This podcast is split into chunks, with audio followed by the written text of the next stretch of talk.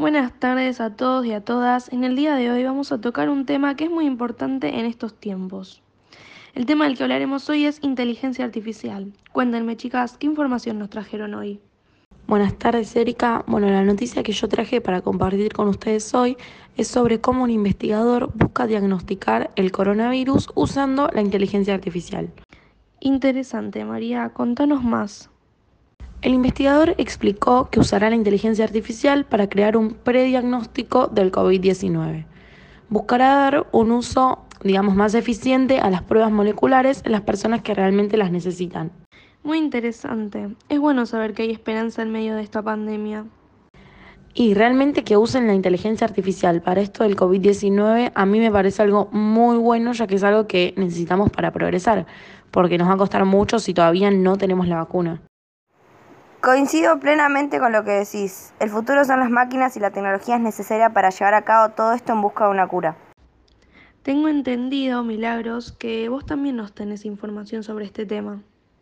Basándome en el problema que afecta a la pandemia, nuevamente la tecnología hace hincapié en la posible aparición de cámaras infrarrojas para detectar el virus. La verdad que esto sí es interesante. Sí, la TechSalud y el MIT colaboran para el desarrollo de un sistema de detección rápida y temprana del coronavirus con el uso de cámaras infrarrojas y la inteligencia artificial. Este sistema busca patrones de temperatura y respiración en personas enfermas al tomar las lecturas de su calor corporal en espalda, pecho y rostro. ¿Y cuáles serían las ventajas de esto?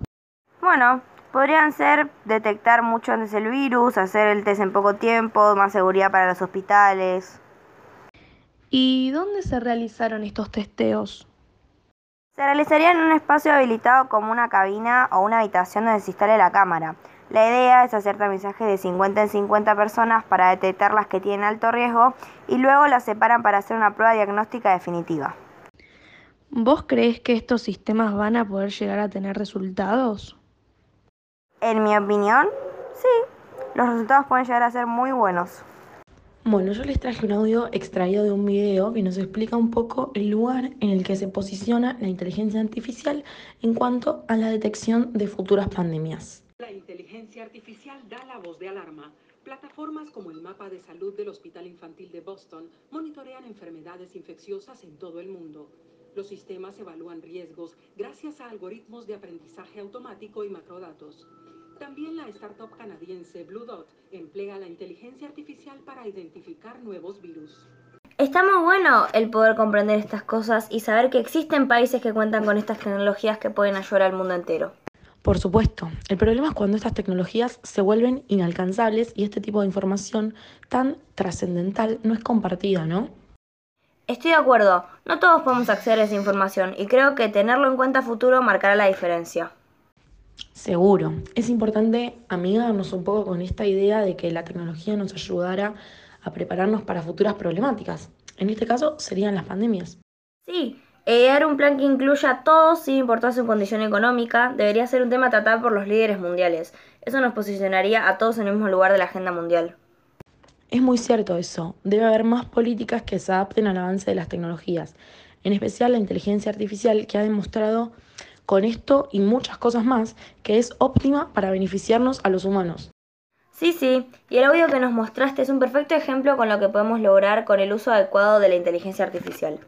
En mi opinión personal, yo siento que la inteligencia artificial puede servir un montón para el coronavirus, para los testeos y puede ser algo que ayude mucho para el futuro, para poder volver a la normalidad y siento que si se centran más en lo que la inteligencia artificial propone, en sus ideas, eh, en todos sus trabajos, siento que van a tener muy buenos resultados y podría ayudar, como dije antes, mucho en, el futuro. Sin tener en cuenta todo lo que la pandemia ha arrasado a su paso, eh, hay que ver desde el lado positivo que el COVID ha dejado marca también y es, eh, fue una necesidad para salvar al planeta de alguna manera. Recordemos que más allá de todos los avances tecnológicos que podamos lograr, evidentemente era necesario un freno para que dejemos de destruir nuestro tan amado hogar en algún sentido. Eh, pero por otra parte perjudica a lo que es el hombre en sí, al ser humano, debido a que arrasa con todo lo que toca. Eh, en gran parte estamos agradecidos porque esto ha frenado un montón de eh, peligros a nivel mundial respecto a organizaciones que ambientales, pero ha terminado con la vida de varios humanos debido a su gran crueldad. Y bueno, para cerrar, en mi opinión personal, eh, la inteligencia artificial es muy importante y es algo que es lo futuro. Y nos tenemos que preparar para lo futuro. O sea, tenemos que estar bien preparados, darle bolilla a eso, centrarnos en eso, porque es lo que se viene. O sea, se va a venir sí o sí. Si no estamos preparados, nos va a pasar por arriba.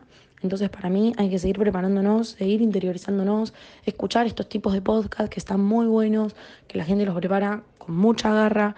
Así que nada, esa es mi opinión personal, seguir preparándonos, interiorizándonos y ponerle garra que en un punto de la vida, del futuro, eh, la inteligencia artificial lo va a hacer todo.